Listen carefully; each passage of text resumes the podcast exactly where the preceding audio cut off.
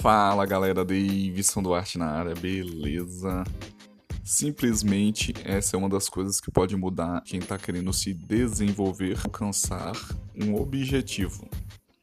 Nossos níveis de sucesso raramente excederão nosso nível de desenvolvimento pessoal. Antes de querer algo, antes de querer qualquer coisa, você tem que desenvolver o seu nível de desenvolvimento pessoal. Você tem que crescer antes de ter algo. Com relação a dinheiro, com relação a relacionamentos, com relação a qualquer tipo de coisa, não adianta você buscar o objetivo final. Você tem que buscar o desenvolvimento.